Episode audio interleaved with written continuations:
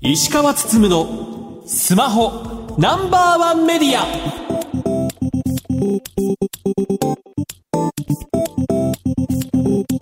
皆さんこんばんは。石川つつむのスマホナンバーワンメディア。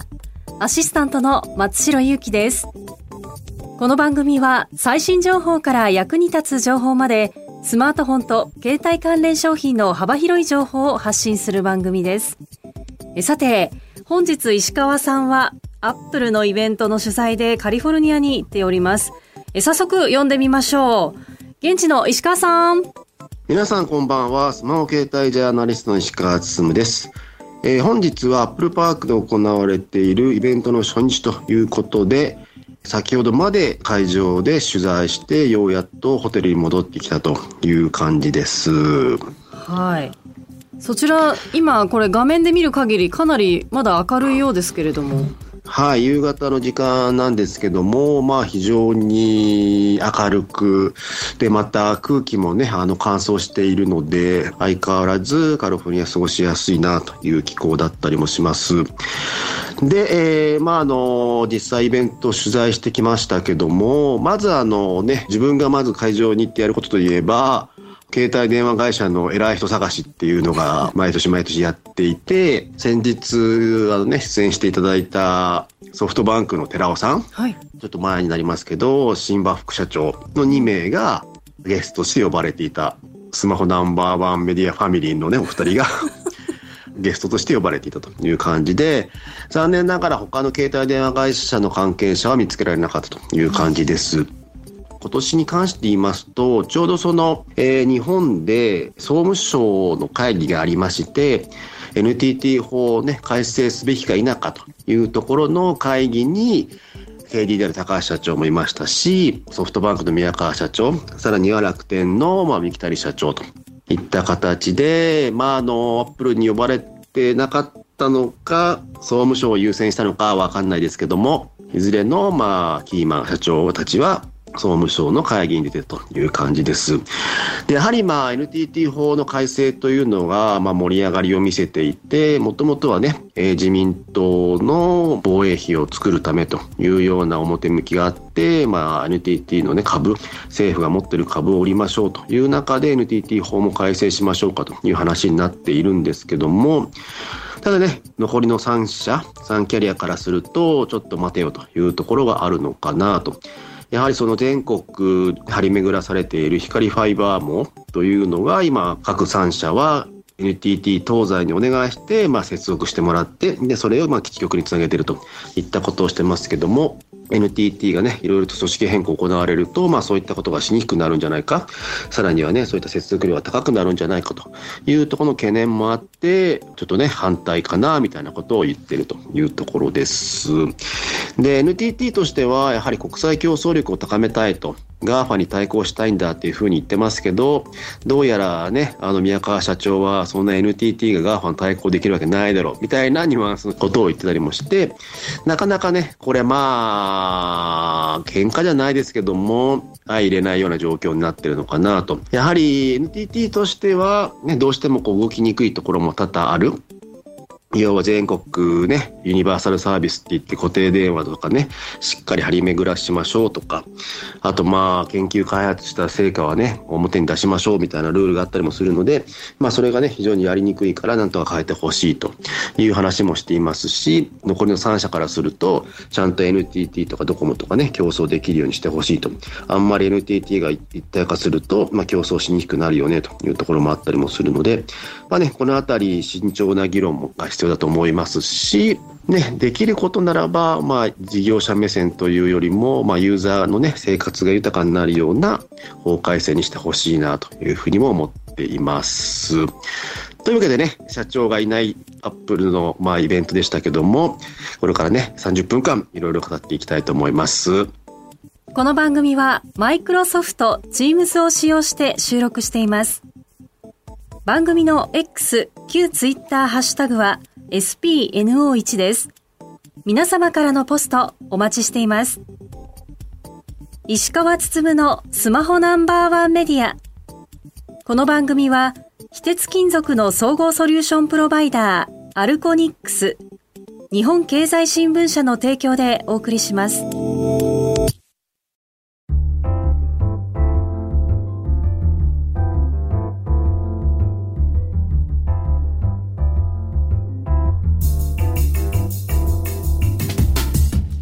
聞きの番組は、ラジオ日経石川つつむのスマホナンバーワンメディア。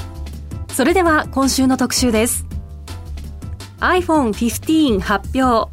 2023秋アップルスペシャルイベントレポートさて本日はカリフォルニアのアップルパークで行われたアップルスペシャルイベントの模様を現地で取材に行っている石川さんにたっぷり聞いていきたいと思います改めて石川さんよろしくお願いしますはいよろしくお願いしますえー、今回、アップルパーク、まあ、1年ぶりにスペシャルイベントとして、まあ、iPhone の新製品が発表されたという感じですけども、あの、いろいろとね、世界中からメディアが集まってますけど、今年やっぱり特徴的だったのは、中国語圏のメディアが多かったのかなと。中国、香港、台湾といったあたりの人が、まあ、50名ぐらい来てるという話だったりもしました。これコロナで中国圏の方々は来れてなかったんですけども、今年は晴れて復活という感じでした。ただね、あの世間的には中国で政府の人は iPhone 使っちゃダメよみたいな命令が出たとか、結構ね、その iPhone に対する逆風が吹いていたりですとか、さらには、まあ、パーウェイがアメリカの部品を使えずに自分たちで設計して作ったチップなりが非常にまあ性能が上がっていて、まあ、iPhone に対抗できるようになってるんじゃないかと。いった形でかなりねアップルに対して中国では逆風吹いてるんですけどもとはいえアップルね中国ではまあ全体の2割ぐらいの売り上げがあるというとこだったりもするのでアップルとしては中国で iPhone を売りたいというとこなので、まあ、メディアをねいっぱい呼んできたというとこもあったりもしますのでそのあたりね今後アップル iPhone が中国でどう売れていくのかというところは一つ注目だったのかなという感じです。はい。さあそれでは早速基調講演の内容を振り返ってみたいと思います。え今回発表されたのは Apple Watch シリーズ9 Apple Watch Ultra 2 iPhone 15シリーズです。そうですね、まあ、今回、基調講演、一番最初にビデオが流れた時に、まあ、日本語から流れてくるっていうところで結構びっくりしたんですけど、はい、最初はね、そのアップルウォッチをつけていて、まあ、命が助かった。的な、まあ、紹介ビデオが流れてて、まあ、アップルウォッチのおかげで、また今年もね、誕生日を迎えられたみたいな、結構ハートフルなビデオになっていて、開始早々からちょっと感動するみたいな 感じだったりもしたんですけども、今回ね、えー、発表された製品としては、まあ、iPhone と Apple Watch といった形で、まあ、2カテゴリーの製品になったのかなというところですので、まあ、発表会自体はも1時間半ぐらいで終わったというところなので、あの、内容としては、まあ、っさりめと言いますか、かなりメディアとしては書きやすいなっていう感じの回にはなされしましたね。はい。はい。さあ、それでは Apple Watch シリーズ9からポイントを紹介してください。はい。えー、Apple Watch ね、えー、まあずっと新製品出てますけども、今回シリーズ9といった形になっていて、あの、まあ見た目的にはね、ほとんどデザイン変更ポイントなかったりとかして、パッと見ね、なかなかその新製品シリーズ9だねっていうのは分かりにくいところなのかなというところです。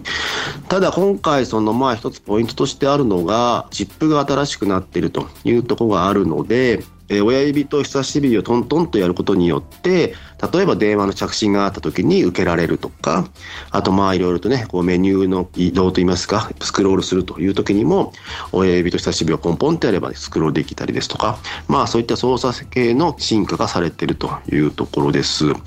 でこれあの指をポンポンする動作っていうのはあのこの間の WWDC で発表されていた Apple Vision Pro でもまあ採用されているまあ操作性なので、まあ、そういったものをまあいろんな製品にも応用していく一つの流れなのかなと、まあ、Apple らしいといいますか、えー、いろんな、ね、操作性の体験を製品に提供していくというところはね Apple しかできないことなのかなというふうにも思います。今回その一つ、まあ、特徴としてあったのが非常に環境に配慮していて、まあ、再生材料を使っていくと。環境に優しい製品作りをするというのが改めてアップルウォッチでも訴求されていて例えばそのねカーボン的なことを、まあ、フットプリントゼロにするとかですとか、まあ、あったりもしますしあとはレザーの採用をやめると。レザーを全部やめてベルトとかはねレザーっぽいような素材で、まあ、作っていくということをしたりもしますので今までアップルっていろんな製品発表した後に関係にも配慮してますよと。いうようなアピールだったんですけどももう全面にもう環境には配慮してますっていう動画をもう新たに作ったりとかして、まあ、相当ねアピールしたというのが特徴だったのかなというとこだったりもしますなのでやはりね若い世代ってそういったことには敏感だったりもするようなのでやっぱものづくりをしていく上でそういったアピールが重要というのがねはっきり分かったのかなというところですね。で細かいところで言うと、まあ、ディスプレイ明るくなりましたよというところだったりもしますのでねその辺、まあ、非常に見やすくなったというところもあると思います。あの環境に優しい素材を使ってるっていうのはこれアップル以外でも各社最近よく聞く話ですけどその分価格帯がちょっと上がるとかなんかやっぱり反映されるっていうケースは見られますかね？そうですね、まあ、ただ価格的になんか上がった感じもそんなにしないので、まあ、そこはいろいろ頑張ってるのかなっていうところだったりもします。ただ、まあ、一部ネットとかで言われてるのは、結局今、そのバンドとウォッチ本体がセットで売られたりもするので、自分の欲しいバンドを別で買うんだけども家には標準的についてるバンドが置きっぱなしになってるというか使わずに 置いた状態になってるっていうのはこれって地球環境にとって優しいのかっていうのを言ってる人もいて、まあ、なるほどな指摘だなっていう感じはしましたので、そういったところも本来であれば気をつけるべきだったりするのかなと思いますね。はい続いてですが、Apple Watch Ultra 2、こちらのポイントについてもご紹介お願いします。そうですね、まあ、こちらに関しても、まあ、去年ね、えー、ウルトラといった初代が出て、まあ、今年2世代目というところだったりもします。なので、まあ、こちらに関しても、デザインに関してはほぼ変更なしというところ、まあ、全く変更ないって言ってるかな、いうところなので、まあ、3つ買っても、なかなか自慢できないなというところだったりすると思います。で、まあ、先ほど言ったようにウルトラに関しても、まあ、トントンというような操作系で電話出れたりするというところがポイントになったりもします。なのでこれねどうやら従来の Apple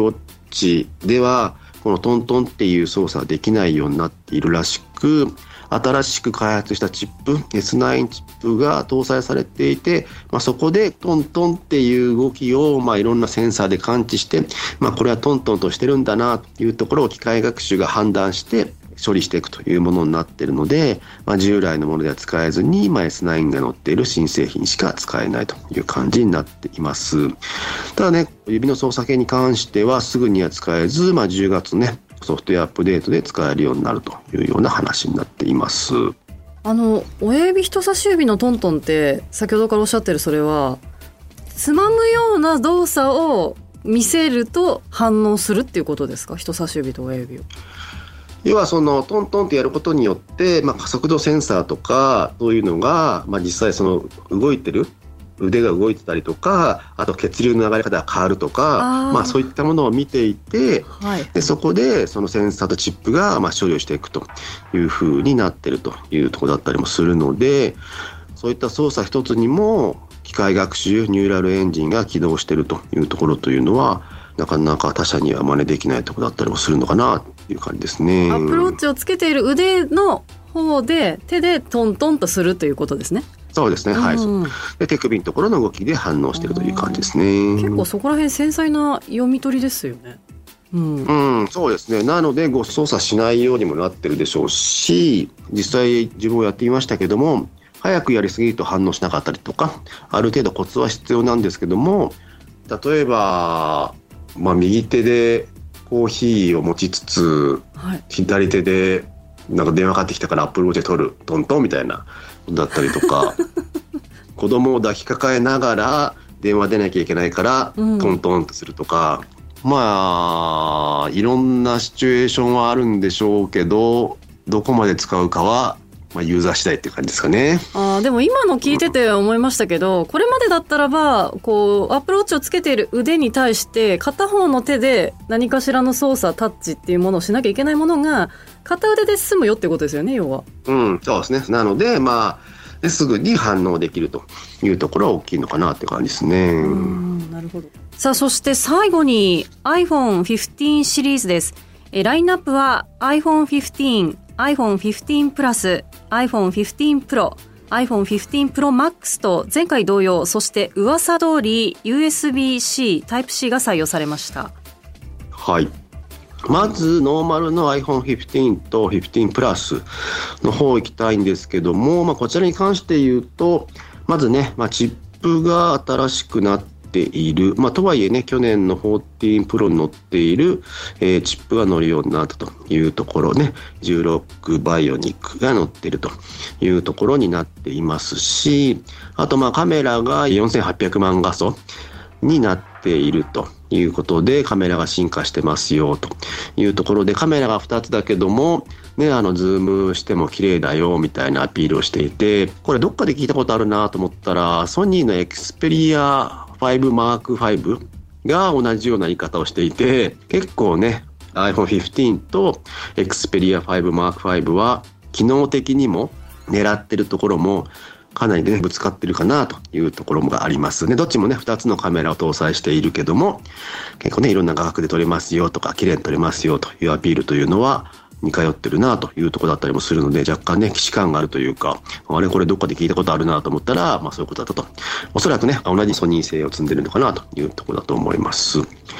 で、今回、あとデザイン的には背面が、まあ、ガラスになってるんですけども、素材に色を、まあ、浸透させたガラスになってるというところです。今回これで言うと、全体的にこうね、淡い色が多くなったなというところですし、まあ実際ね、これ触ってみると結構ね、マットな感じがして悪くないなというところなので、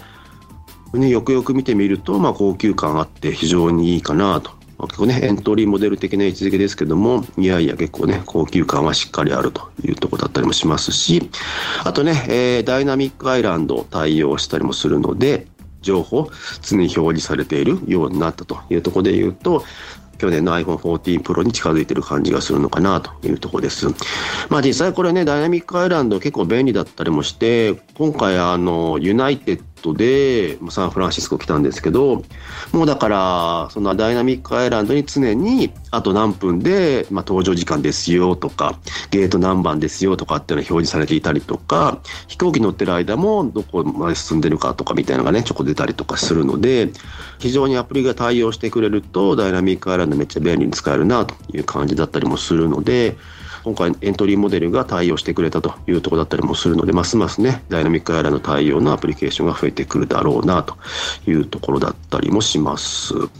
で、もう一つ iPhone で言うと iPhone 15 Pro、はい、Pro Max という、まあ、プロ向けモデルが発表になっています。その iPhone 15 Pro に関して言いますと、素材がチタニウムというものを使っていて、まあ実際に見てみると、まあ高級感が非常に出てるなというところですし、持ってみると非常に軽いと。この軽さに結構びっくりさせられたというか、驚きを感じました。った強度重量比が最も高い金属の一つであるチタニウムというところなので従来のモデルに比べてまあ 20g 弱 19g ぐらい軽くなってたりもするので画面の大きさの割には軽くなってるなとまあ自分もね14 Pro とか Pro Max 使ってるんですけどまあ、それに比べても軽くていいなというのを実感しています。で、カメラに関して言うと、120ミリのレンズ相当のズームができると、まあ、光学5倍ズームが搭載されています。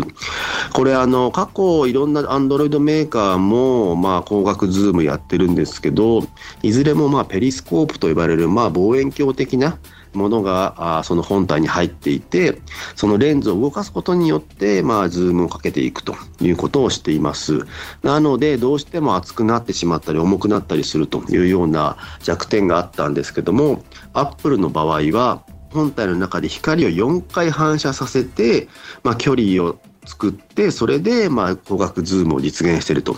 いうようななかなかねすごいことをやってのけてるなという感じです。まあ、実際ねあのどこまで望遠が必要なのかというところはねいろんな人の意見があったりもするでしょうけども自分結構取材で iPhone 使ったりもするので、まあ、そういった点で言うと、まあ、高額5倍取れるっていうのは結構頼もしいかなというとこがあったりもします。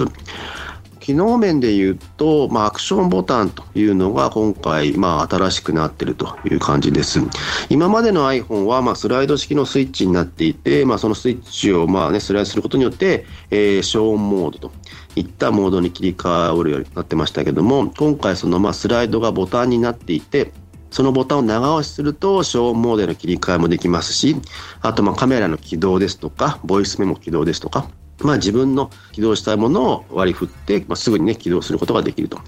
いうものになっているのでやはりね、あの子供とかペットの写真をすぐ撮りたいという時にはアクションボタンにカメラ機能割り振ればいいですし、いやいや PayPay とかをね、あのすぐに使いたいんだと。あのコンビニですぐに PayPay アプリ起動したいという時には、まあショートカットと呼ばれる機能を駆使して組み合わせてね、そういった PayPay とか決済アプリをまあ起動することができるというものになったりもするので、まあそのあたりがね、一つポイントになってくるのかなとあともう一つね、進化点で言うと USB-C に切り替わったと。ライトニングから USB-C になったというところが大きいです。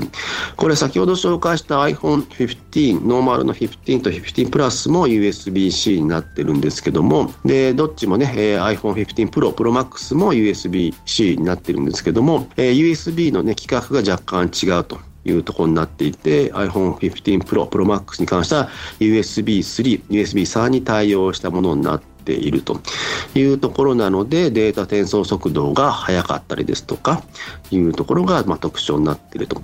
まあ、プロ向けというふうに歌っているので、まあ、写真撮ったらね結構なファイルサイズになると。なので、まあ、エアドロップではなくて、まあ、パソコンにつなぎたいという時に、ま、3.0ケーブルを USB3 のね、対応したケーブルでやれば、まあ、サクサクとデータをコピーできるというものになっています。ね、これ USB-C 型になったことによって、まあ、他のパソコンですとか、あとは、まあ、Android スマートフォンとかとね、共通してケーブルが使えるようになったというのは非常に大きなメリットですが、まあ、一方でね、これまでライトニングいっぱいケーブル持ってた人からすると買い替えなきゃいけないのかとかね。あと AirPods Pro も充電がね、USB-C のものが出たので、まあ AirPods Pro も買い替えなきゃいけないのかとかっていうところで言うとね、またまた結構ね、出費がかさんでしまうなというところはあると思います。あと、プロと Pro Max に関しては、えー、Wi-Fi 6E に対応したので、ファイルのアップロード、ワイヤレスの通信速度も速くなってるというところはあるかなという感じですね。はい。さあ今回の iPhone ですけれども改めて特に注目したいところはどこでしょう石川さん？そうですね。やはりまあね、本当にもう今画面のサイズ感とか基本的なデザインは、従来と変わってないですし、まあ何年も続いて変わってないというところなので、まあ目新しさには欠けるのは事実ですけども、とはいえね、中身は確実に進化してますし、まあカメラに関してはね、本当に進化をしていて、実際ね、他のメーカーのカメラの画質との比較なんかも見たりもしたんですけど、確かにね、拡大すると、あの綺麗に映ってたりですとか人のね肌の様子ですとかあと髪の様子とかね背景とかね、まあ、そういったものがきっちり捉えられているというところで言うとね、まあ、カメラに関しては申し分ない進化をしてるのかなというところなのでやはりまあ常にね SNS で写真を共有してるとか仕事で使ってるという人からするとやはりねプロ買った方がいいかなっていう感じになりますね。今回 USB-C が採用されたことは結構ネット上では話題になってましたし前回の14が出た時もああ USB-C じゃないんだって言って見送った方結構いたというのも耳にしたんですけれどもそういった方に関しては今回この15は買いですかね？そうですね、やはりまあ、だからパソコン持ち歩いてて、ね、ケーブルいっぱい持ち歩きたくないとかっていう人からすると、まあ、結構買いなんじゃないのかなというところですし、まあまあ毎回そうですけども最近まあ発表会ってまあビデオが流れる形式になっているんですけどで会場に来てもスティーブ・ジョブズシアターでまあビデオを見るという感じの発表会なんですけど今回の発表会で2回盛り上がったタイミングがあってお客さんというかメディアが、1つが USB-C になりましたって言ったらみんなわーって拍手したみたいな。あともう1個が iCloud の容量が増えた。っていうのでまた拍手が起きたと。いう感じなのでまあその USB-C もそうですし iCloud 容量足りないよっていうのはやはりまあそういったねアップル製品コアに使ってる人からすると、まあ、待ち遠しい機能変更だったんだなという感じだと思いますね。うんはいそして私ちょっと個人的には先ほど石川さんがカメラの説明の中で中で光を4回反射させてるって話があったんですけどあれはすごい気になりますね、はい、どういう仕組みなのっていうことは。そうですね。まあだからね結局そのズームにしようと思うとレンズからセンサーまで距離がなきゃいけないというところで他のメーカーっていうのは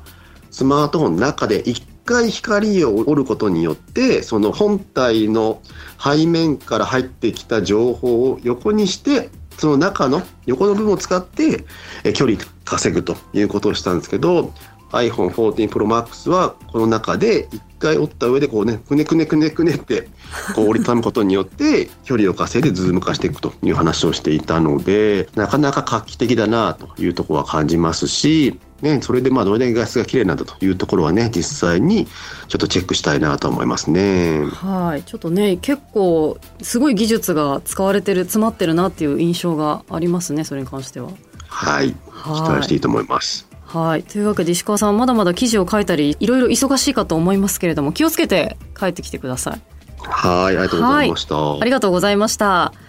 以上特集、iPhone 15発表2023秋アップルスペシャルイベントレポートでした。